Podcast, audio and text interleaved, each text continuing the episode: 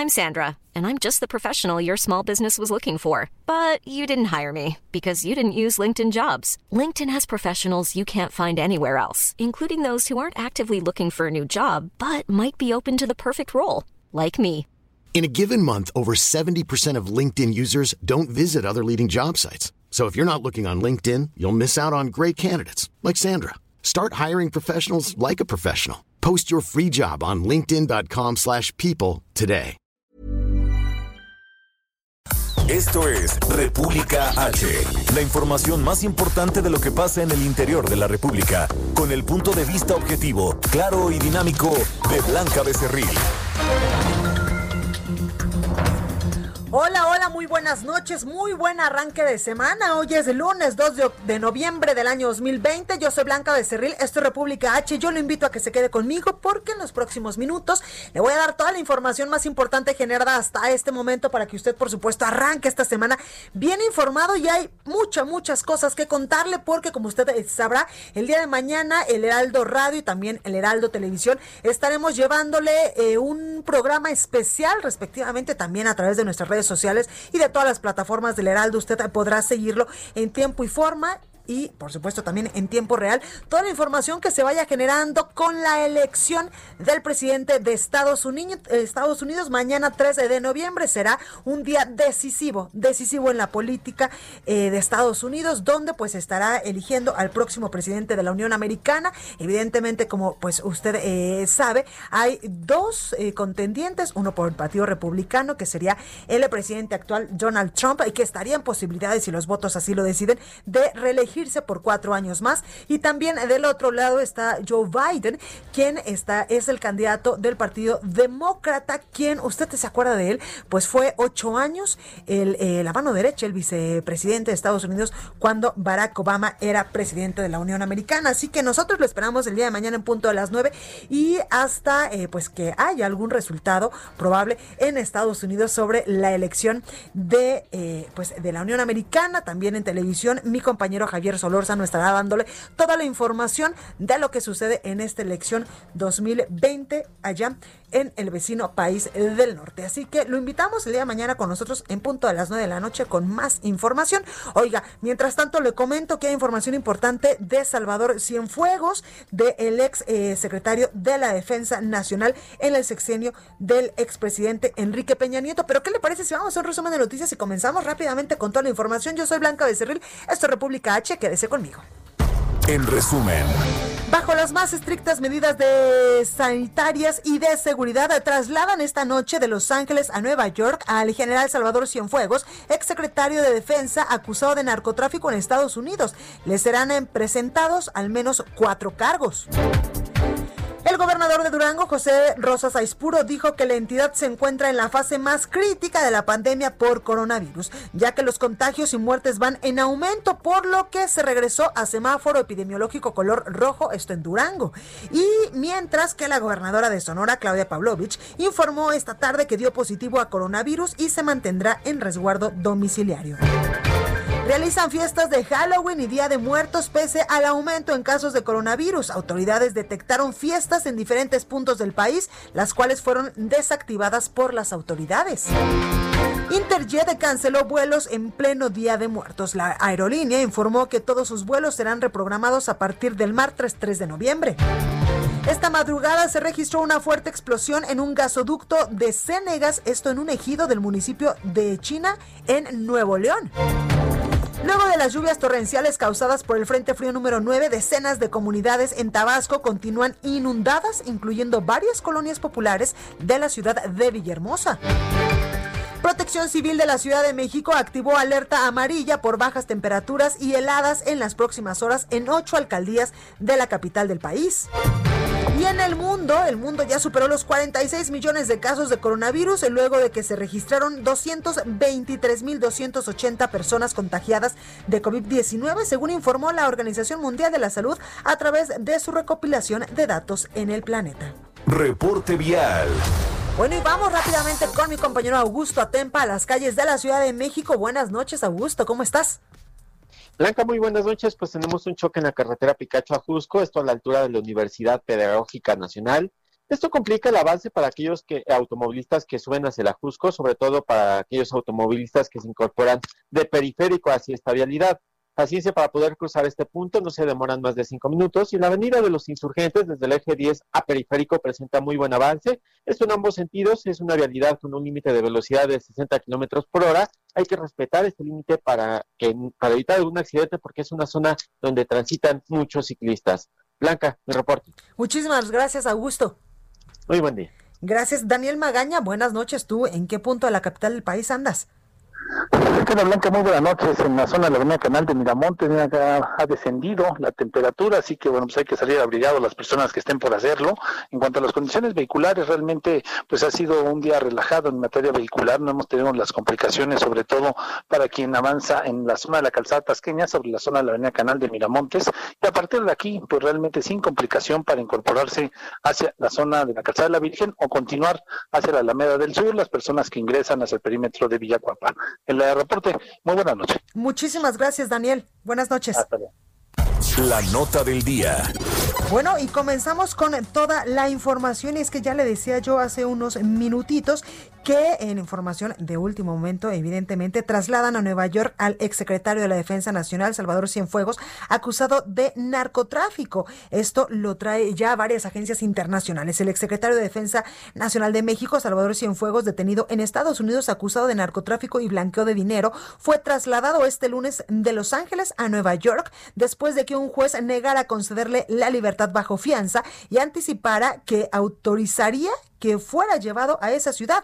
Así lo informó hoy la cadena eh, de, televisión Univisión a nivel eh, pues internacional ya, que cita fuentes de la Cancillería mexicana y del gobierno de Estados Unidos. Ya está en Nueva York, pero no dicen nada aún por razones de seguridad. El servicio de alguaciles de Estados Unidos, el Departamento de Justicia y la Defensa de Salvador Cienfuegos declararon confirmar el traslado, agregó esta cadena de televisión. Cienfuegos fue detenido, acuérdese, el pasado 15 de octubre a su llegada al aeropuerto de Los Ángeles, esto en California, acusado por la Fiscalía Federal del Distrito Este de Nueva York de narcotráfico y blanqueo de dinero. Los delitos, según las acusaciones, que eh, se cometieron entre el año 2015 y 2017, cuando Salvador Cienfuegos estaba al frente de la Sedena. El escrito de la Fiscalía, firmado por el titular del Distrito Este de Nueva York, Richard Donoghue, eh, acusa a Salvador Cienfuegos de estar implicado en la producción, tráfico y distribución de, eh, de marihuana, también de metanfetaminas, cocaínas y heroína. El pasado 20 de octubre, un juez de la Corte Federal del Distrito Central de California en Los Ángeles negó concederle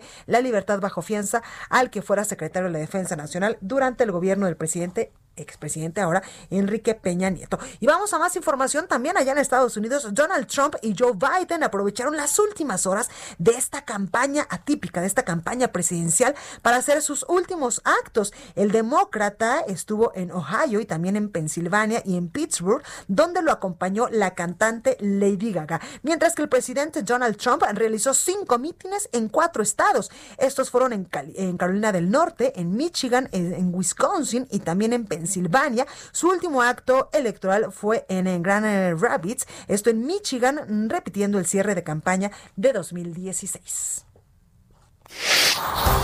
Bueno, y vamos rápidamente hasta Estados Unidos con mi compañero Juan Guevara de Now Media, eh, que está desde Houston. Juan, ¿cómo estás? Buenas noches.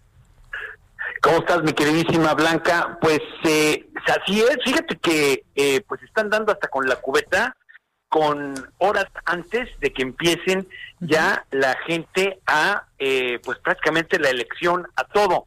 Hasta este momento, 95 millones, bueno, de hecho 97.5 millones de personas han ejercido su derecho al voto anticipado en este país.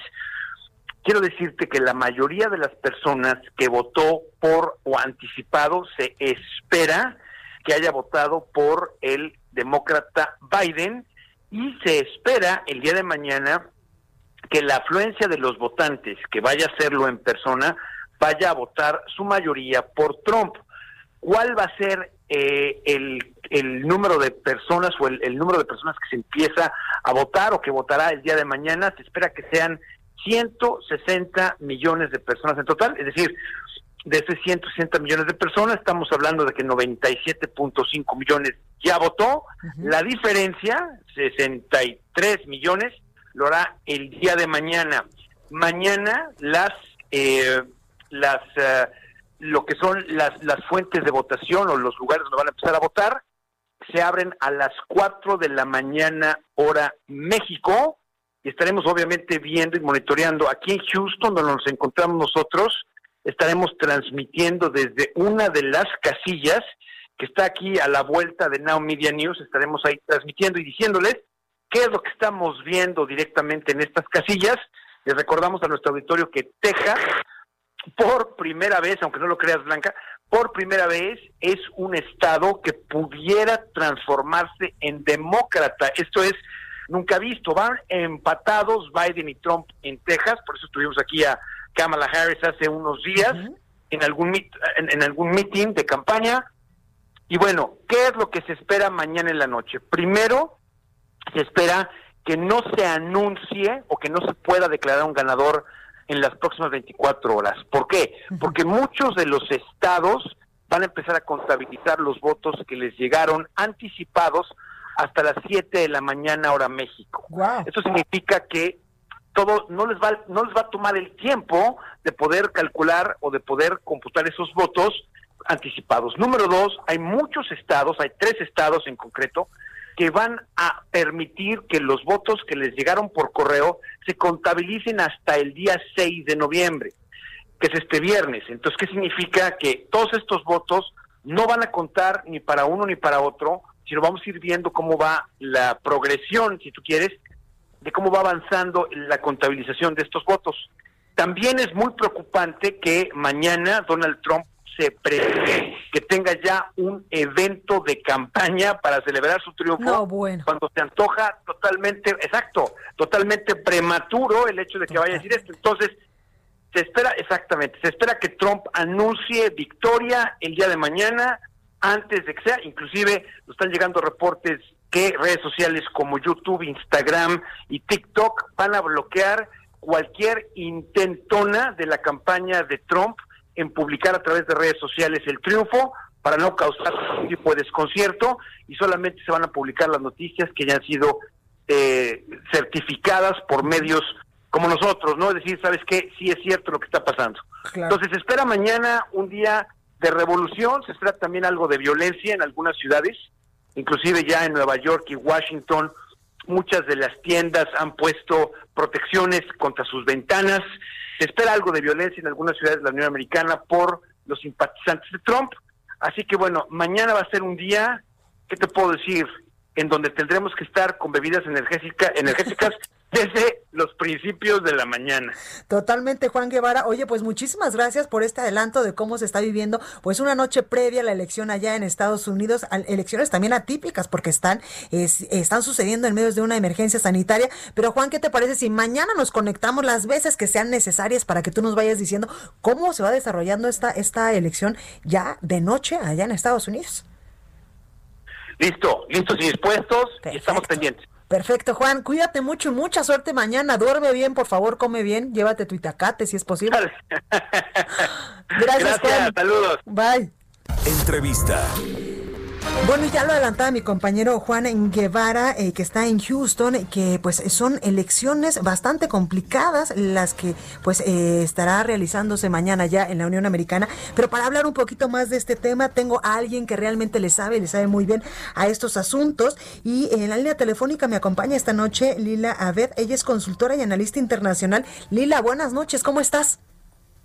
Blanca, muy buenas noches. Un saludo a todo tu público. Lila, gracias por esta comunicación. Oye, cuéntame, pues, una noche previa a la elección del 3 de noviembre allá en Estados Unidos, ¿cómo ves tú las cosas entre los dos eh, candidatos?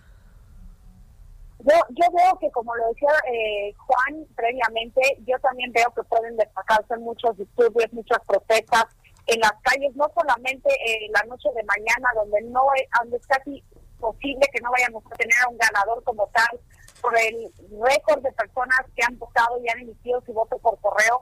Yo creo que aquí lo que está a prueba y se va a poner muy complicado es la transición pacífica del poder blanca que se ha dado en Estados Unidos desde 1792 y esto es debido a que Donald Trump ha normalizado el caos, ha normalizado la idea de un fraude electoral, porque yo estoy segura que sabe que va a perder el voto popular y en este y en afán de querer eh, decir que ganó, está planeando una estrategia electoral legal en la cual le pueda otorgar los 270 votos en el colegio electoral, aún si pierde el voto popular, como ocurrió en la elección del 2016. Y creo que aquí es donde todo se va a reducir a los estados de Isagra, en donde posiblemente en, en uno de ellos que cuentan con infraestructura electoral de conteo rápido como Florida y Carolina del Norte puedan eh, publicar los resultados antes que otros estados como Michigan, Pensilvania y Wisconsin. Entonces, todo eh, eh, este, este ciclo electoral está lleno de incertidumbre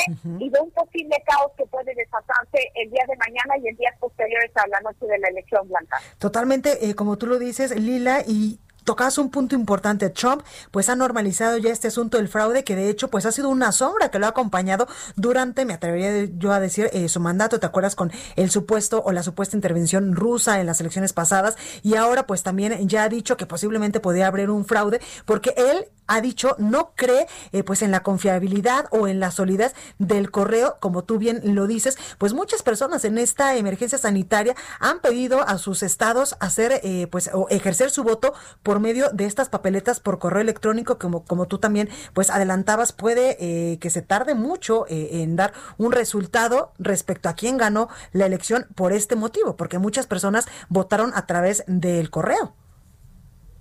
Y, y fíjate, Blanca, está tan polarizada y tan dividida esta elección que hasta el método de votación se ha dividido de manera partidista. Es decir, la mayoría de los demócratas optaron por emitir su voto de manera anticipada, pero más en particular de emitir su voto por correo. Por su parte, Donald Trump le ha pedido a su base electoral que vaya y vote en persona. Entonces, ¿qué va a ocurrir o qué podemos esperar en los próximos días? Que aquellos estados que publiquen primero los, los resultados de, las, de los votos en persona puedan marcar una tendencia inicial a favor de Trump. Lo mismo vamos a ver en estados que publiquen primero los resultados de los votos por correo y que va a dar una inclinación al candidato demócrata Joe Biden.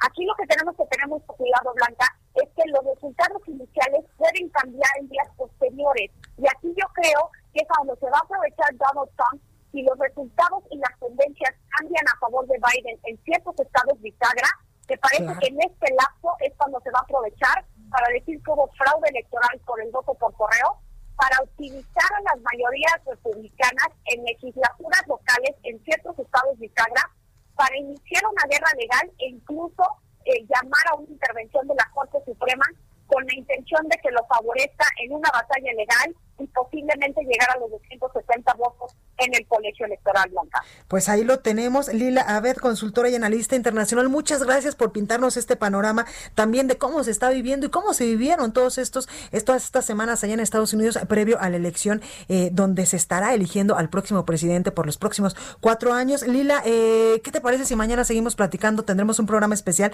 de las nueve hasta que más o menos haya resultados aquí en el Heraldo Radio y te echamos una llamadita mañana para que pues nos digas mm, eh, desde tu punto de vista pues cómo estás viendo la elección. Blanca, será un gusto. Cuenta con ella y un gran saludo a todo tu público. Qué linda eres. Muchísimas gracias, Lila. Cuídate mucho. Gracias, igualmente, Blanca. Estamos en contacto. Gracias. Bueno, pues ahí la información. Oiga, y también tengo en la telefónica me da mucho gusto saludar a un gran amigo y a un gran periodista, Eric Martin. Él es, él es periodista de Bloomberg. Eric, muy buenas noches. ¿Cómo estás? Hola Blanca, muy buenas noches, qué gusto saber de ti. Oye, igualmente, oye, eh, Eric, pues tú, ¿cómo has visto las elecciones en Estados Unidos? Estamos literalmente a unas horas de que arranque pues esta eh, elección del 3 de noviembre, donde pues ya lo hemos dicho, se estará eligiendo al próximo presidente de la Unión Americana. Sí, Blanca, va a ser una jornada muy interesante. Esta es una elección sin precedente, de verdad, porque ya sabemos que que un número de votantes que equivale a más que 70% del electorado total de 2016 ha votado de manera anticipada en esta elección. Vemos algunos estados, por ejemplo, Carolina del Norte, Georgia, incluso Texas, donde el número, el porcentaje de, del voto de 2016 que ya vimos ah, en, el voto anticipado aquí es más que un 90%. Este es inédito, a ver, este, este tipo de participación. Y, es algo que va a ser muy interesante porque normalmente hay mucha presión en la jornada electoral para salir, para votar. Este año con la pandemia es, es una es al revés, ¿no? De que se espera que la mayoría de la gente vota de manera anticipada y no en la jornada. Entonces va a ser muy interesante ver cómo, cómo se desarrolla esta dinámica. Totalmente, Eric, porque tú eh, pues lo has eh, comentado oportunamente. Estamos en medio de una emergencia sanitaria donde pues muchas personas pidieron incluso a sus condados, a sus estados hacer o ejercer su derecho a voto de manera anticipada por medio de correo electrónico. Y también veía yo algunas imágenes de, cadenas internacionales de noticias donde eh, muchas personas también esperan acudir el día de mañana, pero literalmente a votar dentro de sus automóviles. No, sí, Blanca, entonces este y esta dinámica va a influir también en la, en la elección del resultado, porque tenemos que, contemplar o considerar que en, en la mayoría el voto anticipado favorece a los demócratas. Ya sabemos que el electorado demócrata, demócrata es quien cree más en el peligro de la pandemia, quien tiene más preocupación de contagiarse, y los republicanos están mandando un, mensaje opuesto, ¿no? De que la pandemia no es, no es tan serio, de que no se tiene que preocupar demasiado, que este va a desaparecer en algún día, que la vacuna está, uh, está muy cerca.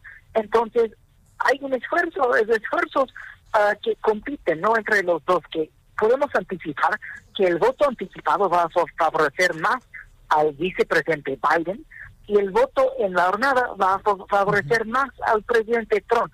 Entonces, tiene que considerar eso cuando lees los resultados y los primeros estados por reportar mañana. Totalmente. Oye, eh, Eric, eh, también quiero preguntarte cómo eh, pues estaría votando eh, pues estos hispanos, estos latinos que están allá en Estados Unidos. tengo incluso pues información de que, por ejemplo, han votado 32 millones de hispanos con derecho a ejercer este voto en elecciones pasadas. Sí, Blanca, es que cada, cada año estamos esperando que la participación latina va a ser ah, clave. Y de verdad no, no pasó tanto en el 2016 y estamos viendo si va a hacer la diferencia, va a hacer la diferencia en esta elección incluso en algunos estados específicos, ¿no? Porque sabemos que hay muchos republicanos uh, hispanos en el estado de Florida, que es un estado nuevamente decisivo. Y también que hay muchos mexicano-americanos, que, que vamos a ver que, qué influencia, qué impacto tienen. Y en algunos, uh, algunas indicaciones también que alguna parte de, del voto latino de los hombres favorece más a Trump que otras partes de, de este electorado, ¿no? Entonces, Ah, son, es un grupo muy diverso, dependiendo mucho del país que, que contemplas, pero que también se están esperando para, por ejemplo, en estados como Texas, que el voto mexicano-americano en Texas o mexicano-tejano puede hacer la diferencia clave en alguna elección. Tal vez, vamos a ver, pero tal vez puede ser este año. Totalmente. Oye, y Eric, y también entendemos que tal vez mañana a las 12, 1, 2, 3 de la mañana hora México no tengamos al ganador de la elección es muy posible, Blanca, porque una, una condición de este voto anticipado es que algunos estados no empiezan a contar este voto por correo, este voto anticipado, hasta después de que cierran las urnas. Esto por ley es algo que pasa en algunos estados. Otros estados ya llevan dos semanas contando constantemente el voto que llega. Otros que pueden empezar cuando abren las urnas mañana es tener estos 50 estados diferentes, son 50 sistemas diferentes. Entonces, ese causa puede causar algo de confusión y algo de complicación cuando intentamos con rapidez contar el voto del voto saber el ganador. Entonces, es algo que puede tardar, no necesariamente sí, que, que vaya a pasar, pero puede tardar hasta mediados de esta semana o incluso hasta el fin de semana próximo o unos días más. Claro, Claro, pues ahí tenemos Eric Martin, periodista de Bloomberg. Muchísimas gracias por esta comunicación para el Heraldo Radio y mucha suerte el día de mañana porque también entiendo que te toca pues una jornada extenuante. Sí, sí, Blanca, va a ser muy, muy interesante y este este, el clima aquí de Washington ya ya llegó un poco este invierno, nos tocó hoy, vamos a ver cómo va, pero seguramente va a ser un día emocionante, pero también de mucha mucha tensión y, mucha acción noticia, ¿no? Pues ahí lo tenemos, Eric Martin, muchas gracias. Cuídate mucho. Gracias, Blanca, igualmente. Bueno, vamos a un breve corte. Yo soy Blanca Becerril, esto República H. No se vaya, que yo vuelvo con más información.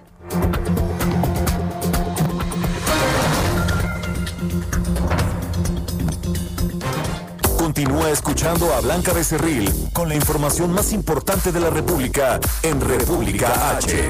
Regresamos.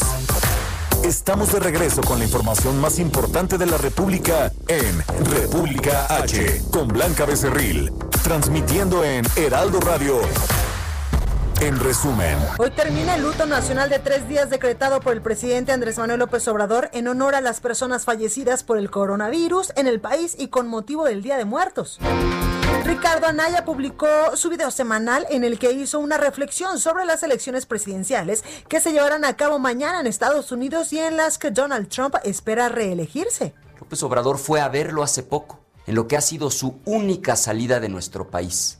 Trump lo invitó porque le urgía usar la visita de un presidente de México en su campaña electoral, justamente para obtener el voto de muchos latinos que con toda razón se sienten insultados. Hasta metieron a López Obrador en un promocional de campaña de Trump. Ahora dudo muchísimo que pase, pero sería una vergüenza haberle ayudado a Trump a ganar. Y en caso de que Trump pierda, pues aunque Biden es un político educado y por lo tanto no va a hacer groserías en público, la realidad es que esa relación empezaría con el pie izquierdo.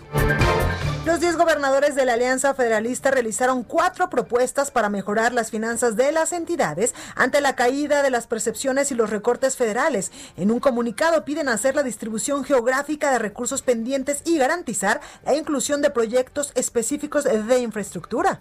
Reporte vial. Bueno, vamos rápidamente a las calles de la Ciudad de México con Augusto Atempa. Augusto, ¿cómo estás? Buenas noches. Blanca, muy buenas noches otra vez. Hay avance lento en la México Cuernavaca para todos los automovilistas que buscan incorporarse a la zona de viaducto Tlalpan. En sentido contrario a la circulación, solo encontrarán pequeños rezagos en la zona del caminero. Pasando este punto, pues el avance es fluido hacia la caseta de cobro de Tlalpan. En la, en la calzada de Tlalpan, el avance es lento debido al transporte público que realiza maniobras en la zona de hospitales. Pasando este punto hacia periférico, la circulación es constante. Blanca, mi reporte.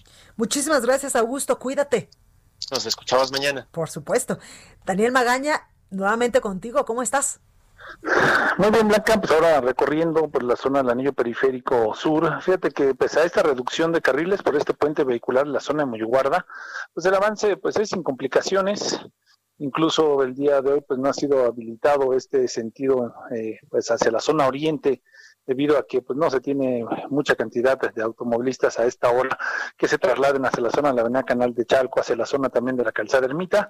Solamente hay que tener cuidado con la reducción de carriles pero bueno, en términos generales el avance es constante para trasladarse también hacia la zona de la avenida Tláhuac, el sentido opuesto con inmejorables condiciones viales en el caso de que se trasladen hacia la zona de Muyuguarda o bien se incorporen hacia el eje troncal metropolitano, el eje 3 Oriente. reporte. Buenas noches. Muchísimas gracias, Augusto. Cuídate mucho y te escuchamos el día de mañana. Continuamos atentos. Muchas gracias. Bueno, pues ahí el reporte de cómo están las principales calles de la Ciudad de México en estos momentos, lunes a las 9.33 de la noche. Oiga, el clima para mañana va a estar un poco frío aquí en la capital del país, sobre todo eh, pues en algunas alcaldías de la Ciudad de México y en unos momentos más pues estaremos enlazándonos con la metróloga de la Conagua, Saite Núñez, pero mientras tanto le cuento que en Durango lamentablemente por el alza en los en los casos de, eh, coronavirus y también en los decesos pues han regresado a semáforo color eh, rojo, tal como pues hace algunos días lo anunciara también el gobernador de Chihuahua. Vamos con mi compañero Ignacio Mendíbil hasta Durango. Ignacio, buenas noches, ¿cómo estás? ¿Qué tal? Muy buenas noches. Pues sí, aquí en Durango con esta sorpresiva noticia que da el Ejecutivo del Estado en coordinación con la Secretaría de Salud a nivel federal, estatal y los 39 municipios, porque pues eh, te comento, en estos momentos ya se contabilizan más de 14.700 casos de COVID, 1.831 casos sospechosos y 873 fallecimientos. La gente, los duranguenses, no hemos sabido acatar las disposiciones de sana distancia, utilización del cubrebocas, satinizar lo que son eh, las manos, el calzado y bueno, no andar en la calle. Hoy precisamente ahí en el mercado, este, en la ciudad, aquí en el mero centro histórico de, de Durango, ahí en el Escuartel Juárez, pues se hizo la celebración de la Santa Muerte y un conglomerado importante de duranguenses y cubrebocas se dio cita, tuvo que llegar la policía municipal a, dispersar al, a la población y bueno, pues tenemos ahorita pues colapsados prácticamente los hospitales, se está haciendo una contratación de enfermeras, de médicos, la presidenta del Colegio Médico, Nora Covarrubias, hoy mismo por la mañana anunciaba de que han sido 30 los eh, médicos y enfermeras que han perdido la vida en los siete meses que se ha padecido aquí en Durango y que seguía pues eh, cansados, fatigados, por lo cual el gobernador en un mensaje eh, virtual por redes sociales pues habla de que vamos al semáforo rojo, se cierran templos, parques, centros deportivos, ley seca general se permite a los hoteles el 25% de su capacidad, cafeterías y restaurantes al 25% y una de las medidas muy importantes, a partir de las 10 de la noche del día de mañana hasta las 5 de la mañana del día 3 hasta el día 17 de este presente mes, de, este presente mes no podrá andar en la calle nadie sin justificación de una emergencia, de algo que sea meramente necesario habrá operativos de las diferentes corporaciones para evitar la movilidad por las noches en la entidad y sanciones ejemplares para quienes hagan fiestas este, en los hogares o en algunos eh, patios, jardines, porque en Durango se está viviendo, como lo dijo el gobernador, enfrenta la etapa más difícil de todo este tiempo que se ha presentado la pandemia. Así las cosas. Dijo que sin salud no hay economía. Totalmente, totalmente. Ignacio Mendívil, gracias por este reporte. Estamos a la orden. Gracias. Entrevista. Bueno, y ya le decía yo que en México lamentablemente, pues todos los días las autoridades en materia de salud nos reportan eh, incremento en el número de casos. Por ejemplo, hoy el reporte de la Secretaría de Salud a nivel federal, el que dan en punto a las 7 de la noche allá en Palacio Nacional, reveló que en México ya suman más de 933.155 casos confirmados de coronavirus y lamentablemente 92.100 decesos. Y por supuesto que eh, pues esto tiene consecuencias y debido a las miles de muertes por coronavirus en el país, pues hay personas que viven el duelo por la pérdida de un ser querido, un proceso que pues no se debe de reprimir, ya que puede provocar consecuencias negativas a la salud. Para hablar más de este tema, eh, tengo en la línea telefónica y me da mucho gusto saludar al maestro Lizardo González, él es especialista en tanatología. Eh, maestro, buenas noches, ¿cómo está? Muy buenas noches, estimada Blanca. Muy bien, muchas gracias. Siempre es un gusto estar contigo y con la audiencia del Heraldo. Gracias, gracias. Eh, maestro, pues cuéntame un poquito eh, cómo, eh, cómo eh, pues salir de en muchas ocasiones una depresión y un dolor tan fuerte que, que siempre pues nos da cuando perdemos un ser querido y más en estas condiciones donde pues muchas veces cuando un, una persona se nos muere por el tema del coronavirus pues no podemos estar con ellos en sus últimos momentos. Así es, Blanca. 92.100 personas han muerto a causa de esta enfermedad llamada COVID-19. Sin duda, es una catástrofe en nuestro país y en el mundo entero. Las familias de esas 92.100 personas que han muerto, sin duda, están pasando uno de los duelos más difíciles que existen para el ser humano. No poder despedirse de un ser querido, no poder realizar rituales mortuorios tradicionales como el velorio, la misa o el entierro, todo esto hace que el duelo se vuelva complicado, incluso que pueda tener consecuencias a la salud mental, al desarrollarse algunos trastornos psiquiátricos como ansiedad generalizada, depresión mayor, ataques de pánico o incluso afecciones médicas, ¿no? El corazón, del sistema digestivo, por poner algunos ejemplos. Eh, maestro, en ese sentido, ¿cómo trabajar una pérdida? Claro que sí. Mira, hemos estado dando algunas recomendaciones. Eh, primero, hablar en la familia, ¿no? Que podamos trabajar nuestras emociones como el enojo, el miedo a ser contagiados, la angustia, revisar nuestros pensamientos porque esto es lo que está sucediendo. Al tener pánico, creemos que nos vamos a infectar, incluso estando aislados. Pero entonces tenemos eh, temor a ser contagiados y esto hace que las personas se depriman, que sufran todo el día y que tengan problemas incluso para dormir, para comer, hasta afectar sus vidas diarias. Recordarle, por supuesto, al ser querido y recordar y honrar su memoria. Hemos recomendado a través de fotografías en las que se han vivido buenos momentos, ¿no? Escribir una carta de despedida o leerla en voz alta, sin duda en familia, pues este ritual nos dará la oportunidad de poder despedirnos de quien ya no está con nosotros, Blanca. Totalmente, maestro. Y, también, eh, pues ahora que estamos pasando por estos días, eh, días de muertos aquí eh, en el país, pues decía mi abuela que cuando tú dejas de recordar y de pensar en esa persona, esa persona entonces ya pasó a, otro a otro estrato.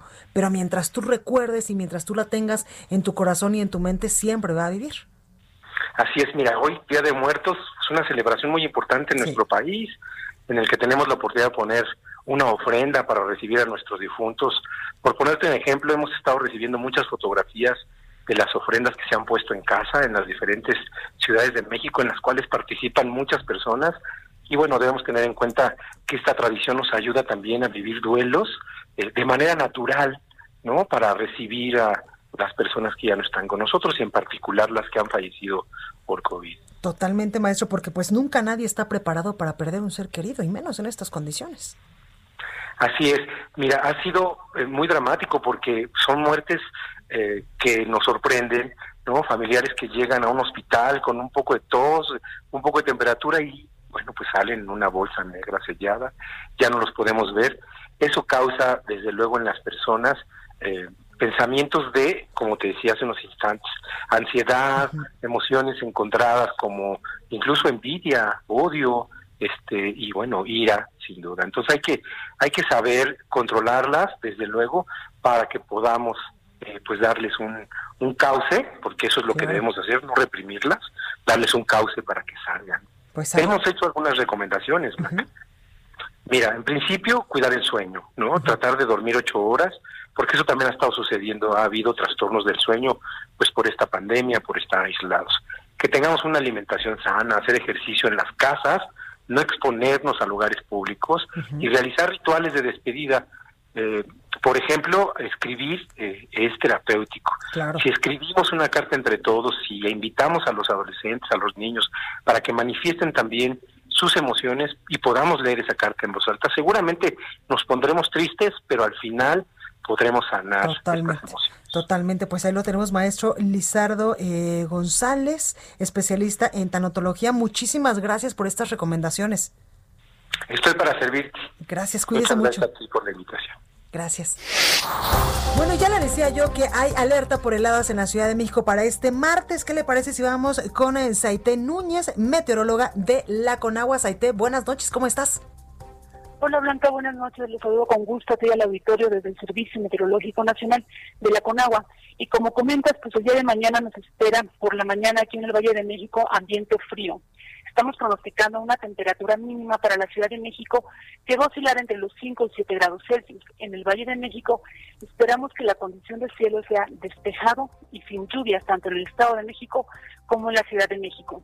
El ambiente frío está asociado a la masa de aire que, impulsa al frente frío número 11 y estamos pronosticando que este frente mañana se extienda sobre la península de Yucatán, lo que nos va a ocasionar lluvias con acumulados intensos que van de 75 a 150 milímetros en 24 horas sobre los estados de Oaxaca y Chiapas, así como lluvias fuertes en los estados de Puebla, Veracruz, Tabasco, Campeche, Yucatán y Quintana Roo. Como les comento, esta masa de aire frío asociada al frente va a ocasionar todavía ambiente frío muy frío, con heladas matutinas en los estados del centro del país, además en los estados del norte.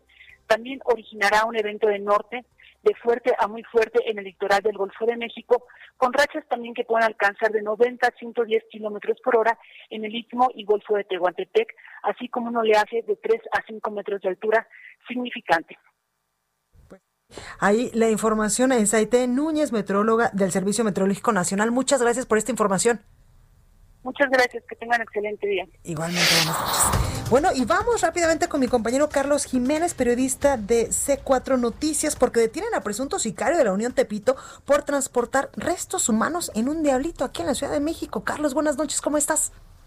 ¿Qué tal, Blanca? Te saludo con gusto el auditorio. Sí, fue ayer por la madrugada cuando elementos de la policía capitalina ubicaron a este hombre blanco. Imagínate, era un hombre que llevaba en un diablito, llevaba un tambo y algunas cajas de plástico y, y dentro de estas cosas llevaba los restos de dos hombres, dos hombres que estaban desmembrados, que los tenía ahí seccionados y que los estaba llevando por calles del centro histórico. Lo que reportan las autoridades es que este hombre iba caminando, iba complicándose porque no podía no podía controlar bien el diablito, se le cae una caja y de, cuando el momento que se le cae esta caja se sale dos manos de la caja.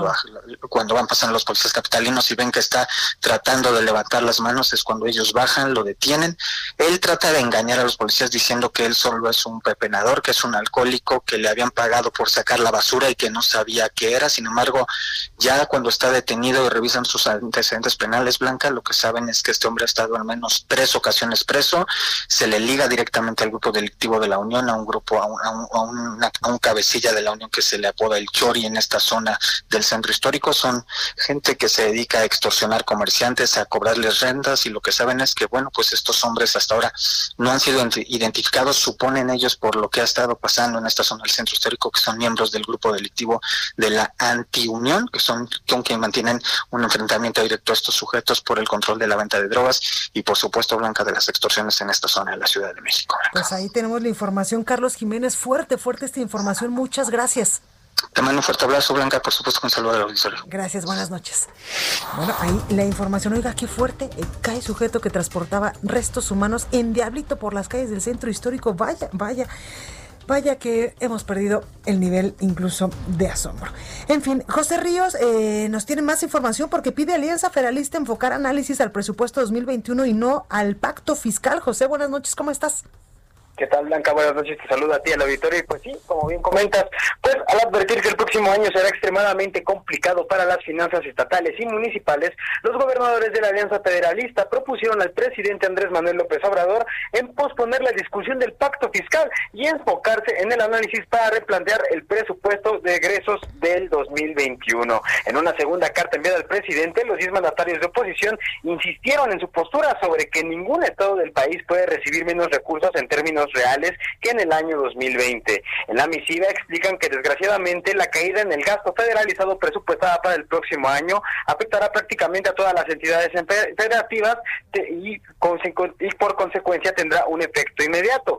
También lamentaron que, pues bueno, eh, la, en esta situación, este, pues todos todos los estados del país se verían afectados, por lo que, pues bueno, explicaron que este análisis sobre las reformas al Sistema Nacional de Coordinación Fiscal o el denominado Pacto fiscal, eh, pues tendría que ser de largo aliento, pues requeriría el análisis de una reforma fiscal que aumente los recursos disponibles a distribuir. Por eso, pues bueno, están explicando que en estos momentos, pues mejor se replantee la situación del gasto presupuestario del 2021 y, pues bueno, dar un poco más de tiempo para revisar el pacto fiscal. Por último, Blanca, pues bueno, ellos consideraron que para lograr un análisis positivo al presupuesto federal del próximo año, los gobernadores también exhortaron garantizar la inclusión de proyectos específicos de infraestructura generar un fondo de estabilización en caso de que no se alcance la meta de recaudación federal participable, así como un fondo para eh, un fondo especial destinado a la atención de la contingencia del coronavirus, los cuales pues bueno, estas peticiones se han hecho por parte de los gobernadores aliancistas desde que pues bueno, formaron este nuevo bloque de oposición. Ese es el informe que te tengo, Muchísimas gracias, José. Seguimos pendientes. Buenas noches. Buenas noches. Deportes con Roberto San Germán. Y por supuesto que como todos los lunes ya está aquí mi Robert. Oye Robert, tengo información importante porque con una ceremonia cívica con estrictas medidas sanitarias, Cooperativa La Cruz Azul conmemoró su 89 aniversario este lunes. Los presidentes de los consejos de administración y vigilancia, José Antonio Marín y Víctor Velázquez, izaron las banderas de México, la de las cooperativas, de los cooperativistas y la del Cruz Azul al tiempo de recordar la valentía de los 192 socios fundadores por motivo de la pandemia, evidentemente, pues fue un pequeño grupo representativo de socios los que recordaron la fundación en 1931 de lo que hoy en día es un símbolo del cooperativismo en América Latina. Oye, pero tú nos traes información importante. ¿Qué le pasó a Maradona que lo hospitalizaron? Sí, sí, sí, ¿qué tal? Buenas noches, Vigía Blanca. Hay gente que nos sintoniza. Sí, fíjate que Maradona parece que está en un momento de depresión. No quiso comer toda la semana. Dios. Fue su cumpleaños también. No comió en su cumpleaños y los doctores, pues sí dijeron, este compadre trae algo. Se lo llevaron ahí a La Plata, donde está, es entrenador de un equipo de La Plata. Y bueno, está en el hospital, está en observación, pero parece que es una cuestión de depresión. Ay, Dios mío. Es lo que están hablando. Después de ser no es COVID. Es justo lo No es. COVID. Cuando leí el encabezado dije, ay, Dios mío, a ver si no le dio COVID No, con eso de que no, no. jugadores ya se están infectando. No, no, este, no, no, no le dio COVID, simplemente es una depresión. Sí, este cuate ha pasado por muchas eh, Es que situaciones también no le baja al tequilita, ni, al- ni a los whiskies.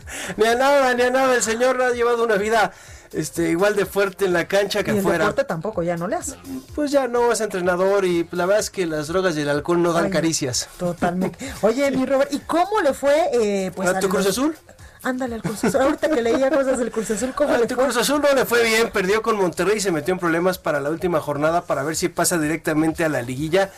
Mm, Va mal ahorita el Cruz Azul, yo creo que está en un momento en donde se tienen que unir fuerzas, sobre todo esta cuestión con Robert Dante Siboldi. Perdieron 1-0 con Monterrey, Monterrey ya los alcanzó en puntos.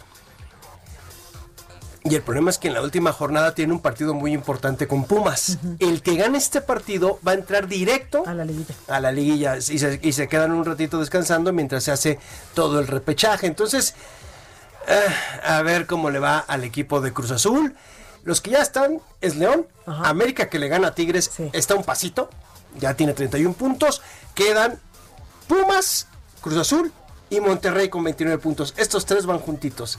El equipo de los Tigres se quedó con 27 puntos. Entonces, faltan dos puntos para poder alcanzar estos dos cuadros. Entonces, pues hay que esperar a ver qué sucede con Cruz Azul. Oye, y a las chivas ya ni las No, vemos, ¿verdad? Por pues las Chivas hasta el pobre de su entrenador ya trae coronavirus. Todos, todos tienen, bueno, en ese equipo todos Es que tú tienen dices, COVID. Les gusta la fiesta y no tienen reglas precisas para trabajar. Pues sí, exactamente. eh, ahorita va ganando Santos y con esto pasaría a las Chivas. Chivas quedaría en el noveno lugar y Santos quedaría en el octavo lugar de la tabla general.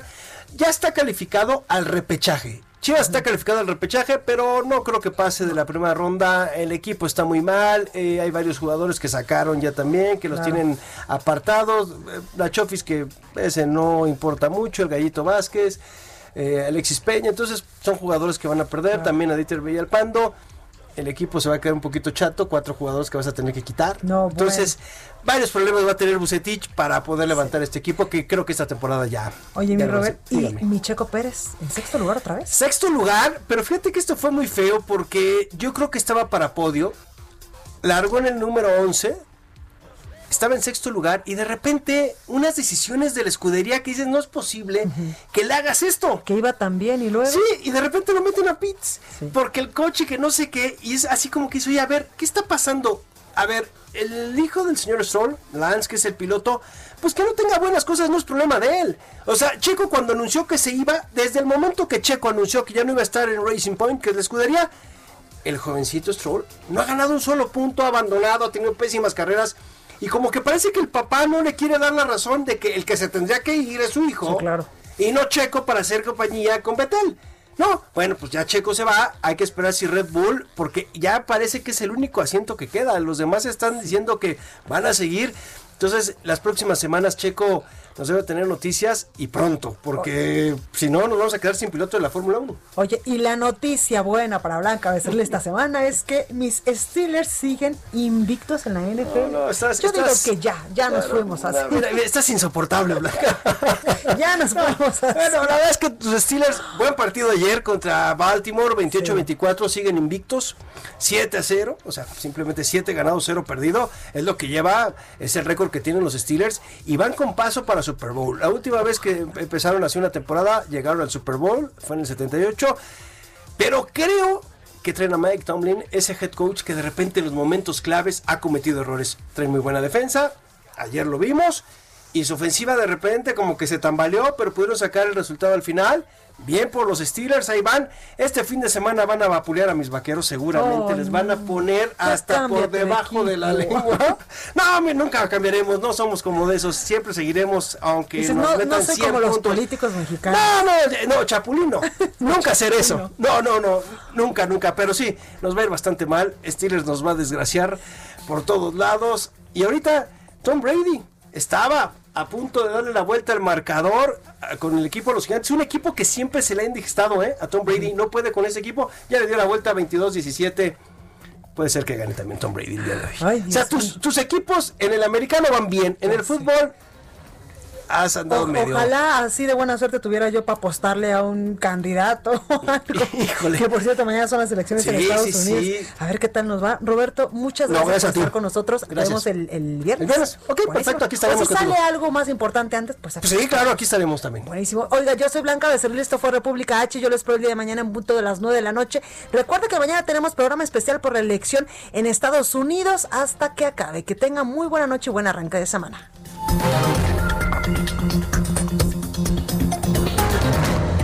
Esto fue República H, la información más importante de lo que pasa en el interior de la República, con el punto de vista objetivo, claro y dinámico de Blanca Becerril. Continúa escuchando Heraldo Radio, donde la H suena y ahora también se escucha.